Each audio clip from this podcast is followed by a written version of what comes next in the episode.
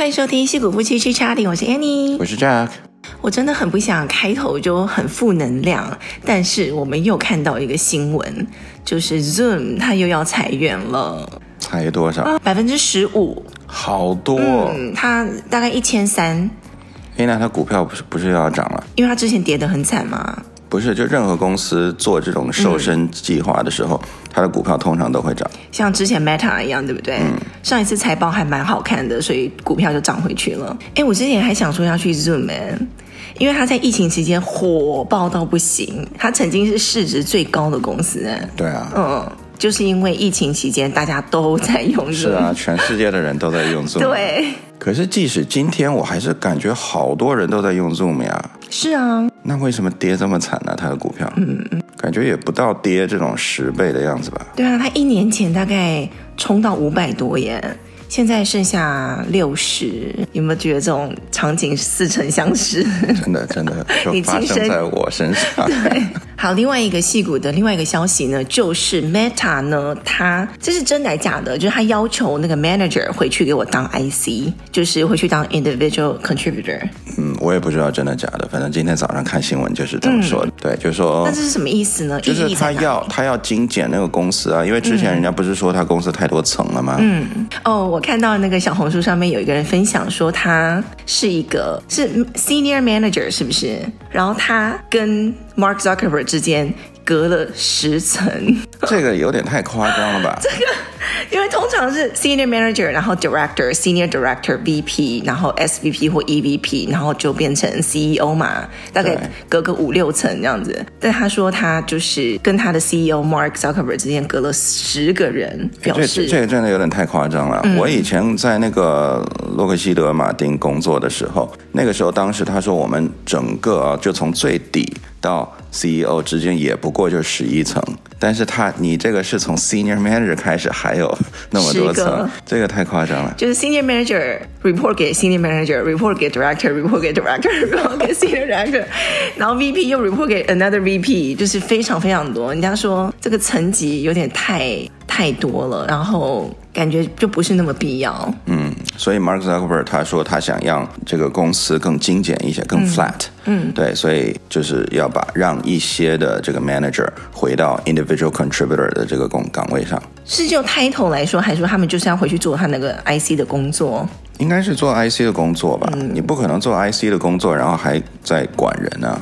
你再怎么样也是个 tech lead。哎、嗯，这就说到我们之前曾经讲过的话题，就是你到底要去走这个管理层的这个方向，还是继续做你的 IC？继续做事情，还是你要开始管人？对啊，第一线的 manager 永远是最危险的，最累的，也最危险吗？也是最危险。你说以裁员的角度，对啊，因为你想你是 man 整个 management chain 里面的最小的那个兵，嗯，那不裁你裁谁？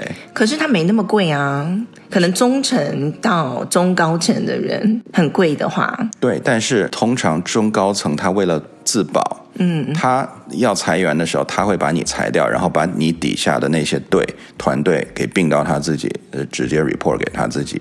你懂吗？就好像如果我今天是个 senior manager，我为什么等着我被裁，嗯、而我不去精简我手下的 manager？如果你有这个能力的话，那我一定会要、啊、没有像之前很多大公司是什么 senior director 以下是完全不知道到底谁会走谁不走啊？哦，那个是按钱的那个样子去精简公司，嗯、对。但但凡是按能力或者 performance，或者是按对公司的重要性这种来裁的话，第一线的 manager 往往都是第一层被 lay off 的。哇，所以我们上一节讲。到从工作强度的角度来讲，跟现在裁员的角度，就赶快不要在第一线待太久，嗯、要么就赶快往上升，要么就多做点事情。对，就是回到 IC 的岗位。对，IC 岗位最。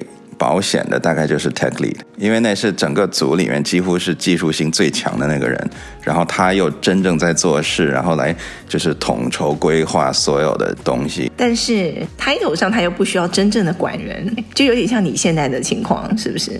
对，这个如果放到古代的来做一个比喻，嗯、就是一个一个武将一样。懂吗？就是你要打仗的时候，你怎么裁？你不会去裁那个武将，你会把那个文官给裁，对不对？所以经常上在军队里面，文官是大于武将的，对不对？嗯。但是真正要裁的时候，你临阵要裁员，你肯定裁那文官，你不会把武将给裁掉。哎，可是文官真的蛮累的耶，看你的性格适合哪一种。像现在叫你去做你老板的工作，你愿意吗？不行，我也做做不来，是不是？对，其实文官有他难的地方，而且也有那个性格的一个要求了。嗯，对，我觉我天生觉得 manager 比较。女生适合当 manager，就可以多方沟通、统合很多事情，比较八面玲珑，就是 multitasking，然后跟很多人去沟通，然后去协调很多东西。真的，人家不是说科学上说女生普遍可以一心二用吗？好几用哦。对，好几用嘛。嗯、然后男生比较喜欢 focus 在一件事情，对。所以我就觉得，哎，那正好就是职场上 manager 需要的，对，就是一件事情不需要太专精，但是呢，你又可以同时就是 manage 好。很多的东西，然后真正你需要去钻研的东西，你交给你属下的那些人。所以我觉得女生可以冲 management 的路线，而且女性当了 manager 以后，感觉啦，就是也比较柔性嘛，就柔性倡导，那底下的人也也会觉得好像更舒服一些，是吗？会不会？反正我是还蛮喜欢女性的 manager 了。哎，你 ever report 给女性过吗？有啊，我前公司的老板就是女的。哎，哦，是吗？我都忘了。对啊。所以你是觉得还不错是吗？对啊，还不错啊。然后你就是典型的，就是只能一心一用哎。没错。我每次叫你做什么事，你就说等下等下等下等下等下，先不要吵我，先不要吵我。然后你就要 focus 完之后，哦，OK，好，什么事？我就觉得怎么会这样子？对，我超级 focus 的，我自己都有的时候我在我公司哦，我会想说，如果今天是第三人称，嗯，就第三视角来看我工作的那个 样子是什么样子，我觉得应该是很。nerdy 的一个一个样子，就你就被定在那里。对，我整个就是会缩在电脑前面，然后锁住了就不动了，然后就开始很专注在一件事情上面。旁边的叫你或什么的，然后你就不管了，也不到不管。就是像我，或是很多女生，或是很多会 multitasking 的人，像我们工作的时候，就是很多人会丢给你讯息啊，可以一下子来个四五个，然后你又要开会，你又要做你自己原本的工作，就是哇，四面八方什么东西都来，你就要真的 multitasking。对，嗯。但像我们写代码的，我们就一定要进入到那个 zone，嗯，你知道吗？先花个可能五分钟、十分钟，真正看懂那代码，然后就开始想的时候，那个时候就进入到一个 zone，嗯，OK。开启那个模式以后，基本上就屏蔽了很多外面的这个噪音啊，什么其他的 distraction，嗯，我们就会非常的专注，然后那个时候时间会过得相对较较慢。我就说真的，我真的感觉到，当我进入到 zone，然后真正在在开始 debug 那个代码或者是想东西的时候，我可能我觉得花过了很久，然后终于做出来，结果一看表，哎，怎么才二十分钟？真的，像我在 multitasking 的时候，就很忙很忙很忙的时候，我都已经觉得我忙到已经虚脱，然后就觉得天哪，好多事情，然后就觉得今天过得也太慢了，可以下班了吧？抬眼一看，才一点，我就觉得。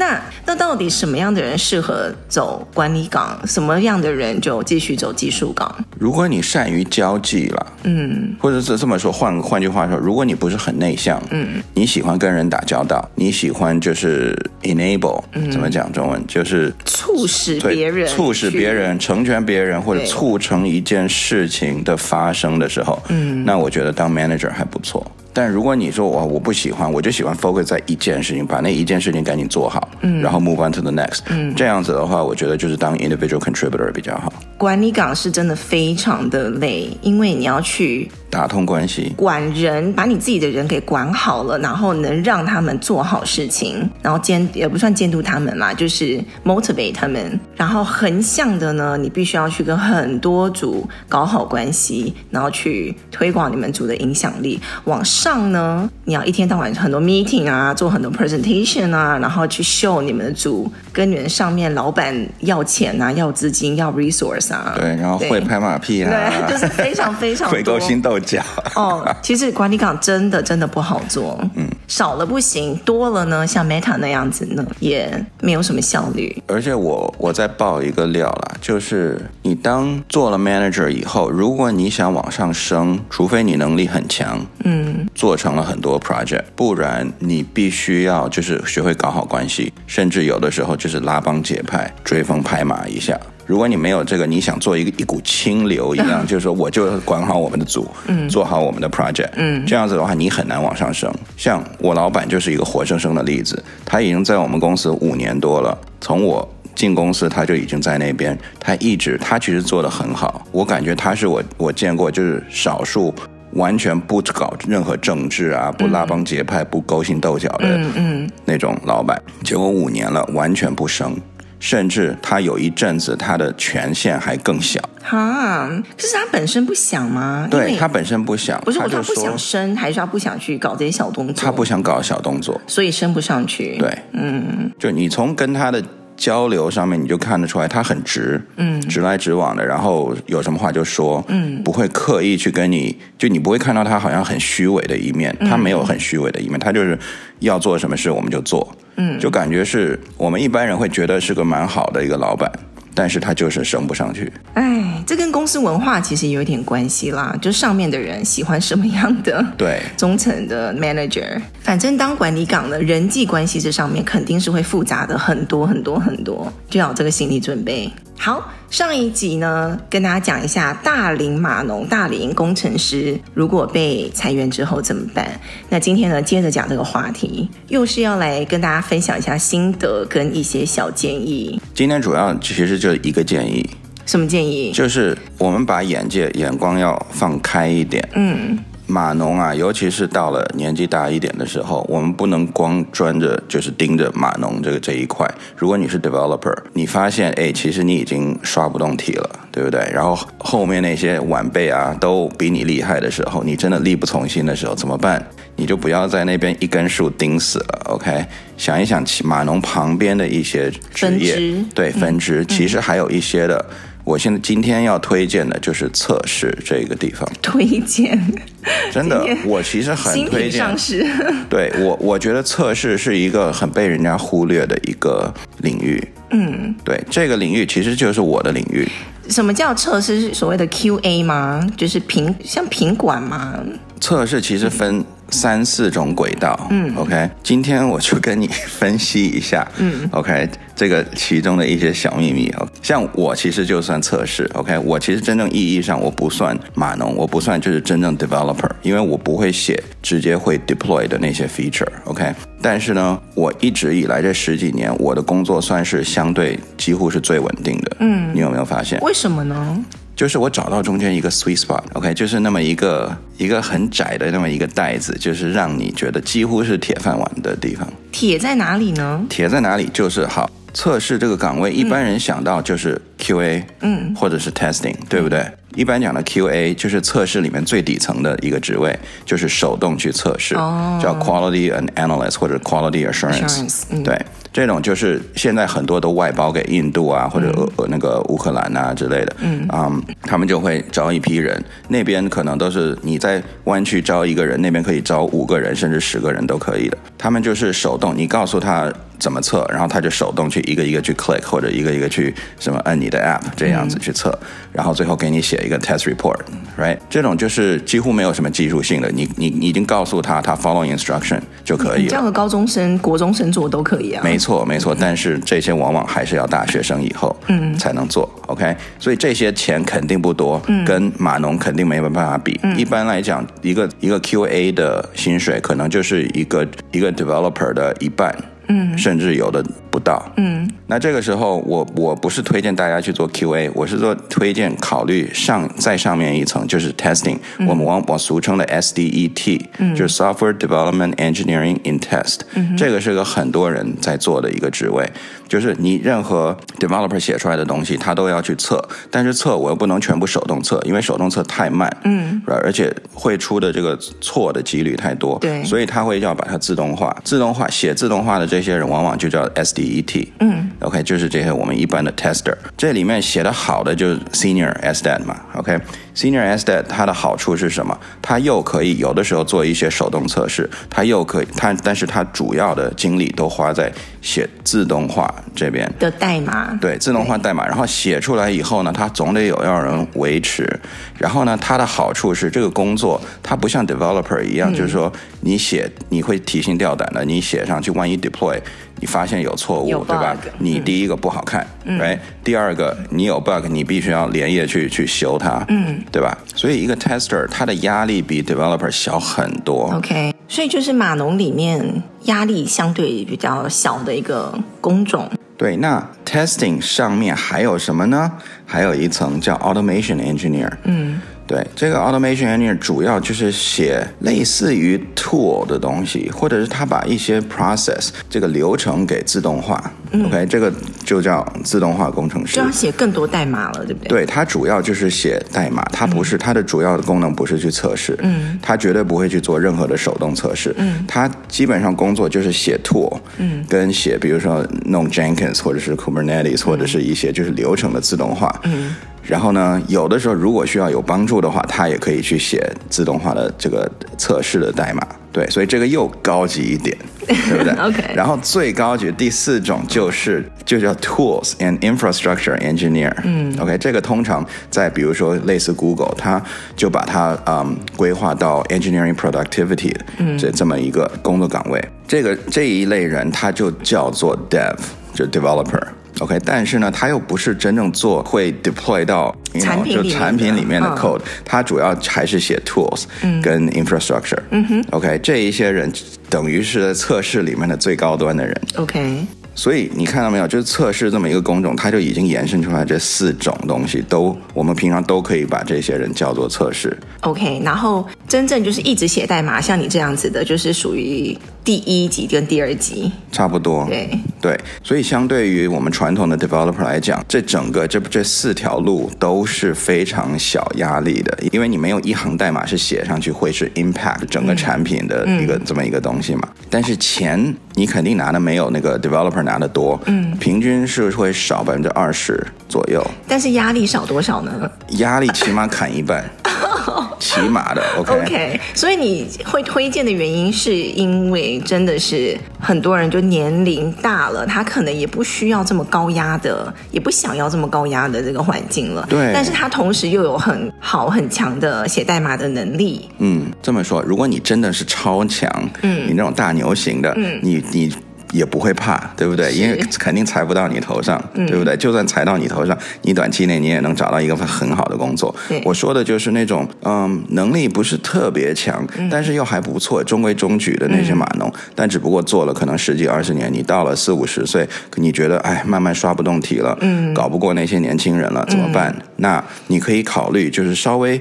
做一些类似 tools infrastructure 的这一方面的东西，然后稍微平常的时候可能接触一下测试，这样子把自己的这个后路给先给找好。万一哪一天真的公司不要你做码农了，然后你也真的就刷不动题，比不过那些新来的年轻人，那好，那你就去做测试类那一方面的一个工作。对，起码你在测试方面，你又可以变成一个大牛，就从大池子的小鱼变成小池子的大鱼。没错，就是你一直。奉行的哲学思想，没错，这种尤其是在经济不好的时候，非常的适用。是，对，因为永远人家都会在不同的池子里面挑小鱼，把它丢掉，对，不对？嗯，所以你这个时候就要在小池子里面当大鱼，会非常保险。所以你这这么多年来，这个小池子里面大鱼当得很爽吗？对，所以这么多年来，我除了有一次就是公司整个美国部门被砍掉以外，我被裁了，不然的话，他裁。多少次都裁不到我头上啊！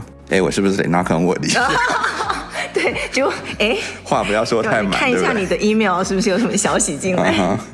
对，那自然这个心态要就是要放正啊，就是你做稍微低压一点的工作，你的薪水不要要求要那么高，肯定会下来一点。对对，对，那我们来做一个假设，比如说今天正常的码农，如果他的薪水是二十五万来讲的话，嗯，那你一个正常的测试应该有十八到二十万。OK，对，所以大概少了百分之二十二到嗯二十五的样子，嗯。这样子的话，嗯，怎么说呢？因为年纪大了。大家都是有家有孩子，有房贷要交，嗯。很多时候我们要的其实不是大富大贵，对啊，不是说突来也突然一笔那种五十万、一百万的横财，而是我们要细水长流，我们就不想要太多的改变，对不对？我宁愿要我的二十万、三十万，但是你给我保证一年复一年的都有。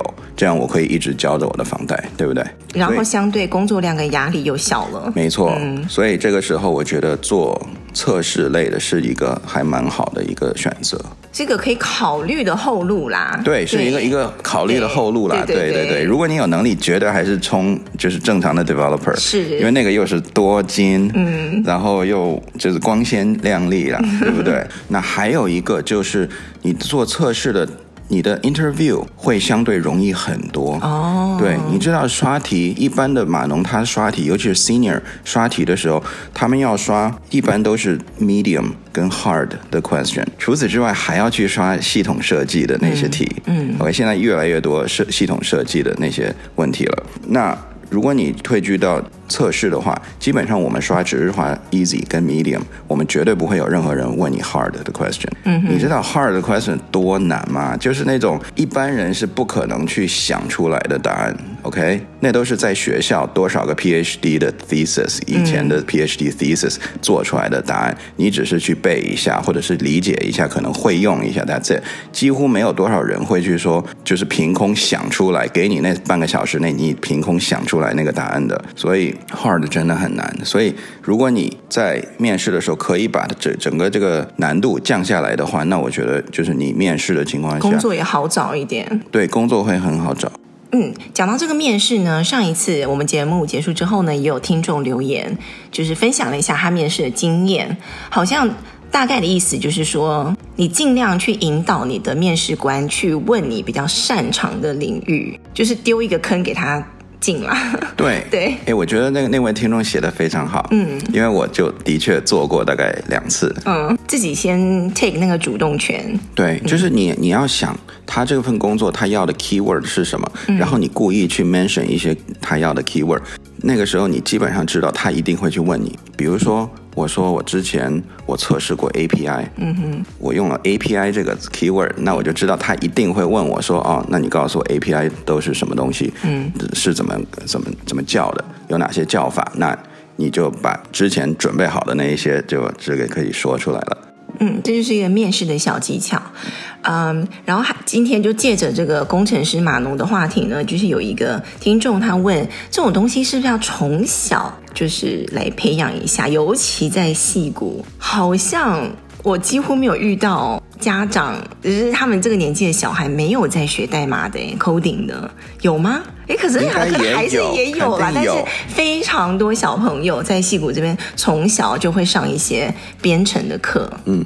对，尤其是你知道现在 Python 这么夯，你知道吗？嗯、就很容易上手，所以我看我想不出任何理由，就是你不让小孩学代码，对吧？因为小孩子，你看我们现在从小就给他们玩什么 Minecraft、嗯、Roblox，还有什么，嗯、还有 Scratch，对吧？学校都已经在教 Scratch 了，对，就是线上的 Lego，对，对，所以。通常到了五年级之后，很多学校就渐渐也开始教 Python。对，所以那很多家长啊，在家里面就会让小朋友自己开始学一些 Python，啊，超前补习的感觉。嗯嗯，而且真的也蛮容易的。对，然后我们有个听众呢，Christine，他问说：“那要怎么选择呢？这么多语言，你这个是会让程序员打架的。”是哈，我们之前有好像有一集在稍微讲了一下不同的语言之间的区别。你今天可以再稍微讲一下，就从小孩子从小要学的角度来讲好了。我们先说，我们先说，陷我于不义。好好，我们先说那个小朋友大概多大几岁？你觉得可以开始考虑要来学这个 coding？我觉得大概四五年级就可以了。哦，那不算小啊。你你再小，其实他只是死记硬背了，他不会去真的去想、oh. 去 figure things out。OK。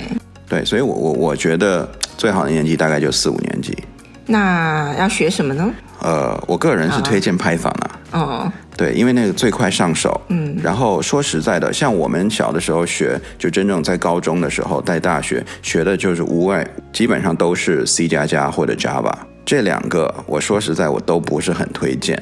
如果硬要我选，我会选择 Java。嗯，为什么？你你这样子应该一票听都已经开骂了。OK OK OK，就是 OK，C 加加运算的速度是最快的。嗯哼，但是它处理的很复杂。你要写的话，到写到最后有很多就是对于内存的这个处理的优化，你可以做。就等于说是什么，有点像 Apple 的那个 iOS versus Android 的那个系统。就是 Android 的系统就有点像 C 加加，它可以让你去调试很多东西细节。对，嗯。然后呢，Apple 就是有点像是说，哎，反正你就拿来就用就对了。哦。OK，你不用看底层我怎么做的，你就是用。嗯。OK，这个就有点像是，比如说 Python versus C 加加。OK，Python 就是拿来就用，而且都很好用，很很容易上手，一下几几下子你就做到你想要的东西。C 加加就是可能 Python 写两三行，你 C 加加要写十行。但是 C 加加可以让你就是 tweak 很多东西，所以就是以后会更 powerful。但是呢，写的会很冗长，然后到最后学学到指针的那个部分，真的会把你搞死。那可不可以就先用 Python 就简单容易入门，然后先学，然后慢慢慢慢你再越来越复杂，然后再学习这样也是可以的。嗯、很多人也这么做。但是当你由简到繁的时候，嗯你会发现很痛苦，对，就很痛苦，就想说，哎，我都已经会做这个东西，结果你现在让我用更难的一个方式去做同样的东西，很多小孩他不愿意。哦，对，而且也没有必要。说实在，你选一个语言，你把它弄精通了，胜过你选三种语言或者两种语言，然后都各会一些。嗯、像 Python，如果你现在写的很好，其实外面工作机会照样一大把。嗯、比如说最近的。很流行的什么 machine learning 或者是 AI，嗯，我们一般都都应该都同意说未来几十年发展就是 AI 嘛，对，基本上都是 Python 写的。哦、oh，OK。所以是不是啊？直接就回答了这个。好，从简单易上手，然后速度来讲，跟未来发展趋势来讲，你会比较推荐 Python，但这就是个人的意见啦。对，我推荐 Python，嗯，如果实在不行的话，Java。OK，对，因为很多人他会说，哎，那我我要我的小孩参加比赛啊，嗯，比赛的话，通常他都会接收这三种语言的任何一种，嗯哼，然后他们在写程式的时候，C 加加他给你的那个时间的限制会更更严谨一些，会更短一些。然后 Java 会时间要稍微长一些，为什么？是时间不是最难写、最复杂吗？对，不不是，我是说它运行时间。哦哦。比如说你最后写完的程式，他说你 C 加加必须要运行在比如说零点五秒。OK。然后 Java 可能他就说你我给你放宽到零点七秒，然后 Python 我可以给你一点二秒这样子。Okay. 对。最后生成的时间嘛。对。OK。好，那就就是回答这个 Christine 的问题。那哦，对，他还问了，就是是不是小孩子以后要走理科啊，或者是这种工程师的，想要念这一方面的东西，从小才要去学 coding 呢？还是说这个可以当做来诶平常训练一下脑子的一个？都可以啦。其实我看过很多写 coding 写很好的人，他都是到了大学他才开始学 coding 的。就真正你的你的 coding，它底层其实是数学的一个逻辑。哦、oh.，对，你之前可以完全没有碰碰过 coding，你写出来的代码，如果你的逻辑够好的话，完全可以比得过那种从小就开始训练 coding 的。哦、oh,，所以才会有人去参加什么 boot camp 啊，然后就三个月训练一下，然后可以开始学程式。对，嗯。所以，我是觉得，尤其是在未来，你知道吗？尤其像现在 ChatGPT 这么火，嗯哼，很多人都又开始用 ChatGPT 来写代码了。是。然后我，就说真的，我可以预见不久的将来，就是可能我们工程师在平常上就会用 ChatGPT 来帮我们写一些低端的代码，我们只是用来把它们整合起来，然后调试一下。对，ChatGPT 不是成功应聘上 Google 的那个初级工程师吗？对。啊。你想这种情况，他写的代码绝对不会有错。嗯，啊也也不能说太绝对了，但反正就是 几乎不会有错了。嗯、然后几乎又是最优解。嗯哼，那有什么理由不用它呢？所以，嗯嗯，这可能是我们之后会想要再讲一集，就是这个 ChatGPT 到底对我们未来的工作还有产业会发生什么影响？有一些工作是不是就要消失了，嗯、就被取代了，或者是不需要这么多人了？对，一定会。嗯，我已经拉了一个单子了。好，我们下一次来聊一下，我感觉好可怕哦。好，今天差不多就聊到这里。又是一集大龄码农杰克的心声。那大家有什么问题或者什么其他的感想呢？也可以在啊、呃、我们节目介绍里面有一个连接里面呢，可以留言给我们，我们就会在节目上面回答你们。二零二三年感觉到目前为止二月初好像势头稍微好一点点了，从股票上面来讲啊，从房价上面来讲，又要 knock on wood 哈。那没有啊，目前来讲是。好像整体没有再继续坏下去的感觉。虽然还是有一些公司有裁员的消息，但是希望大家就是工作上都顺顺利利，就算受到波动，也很快可以找到自己的第二春，好不好？嗯哼。那我们矽谷夫妻去查理，谢谢大家这个礼拜的收听，我们下个礼拜再见喽，拜拜，拜拜。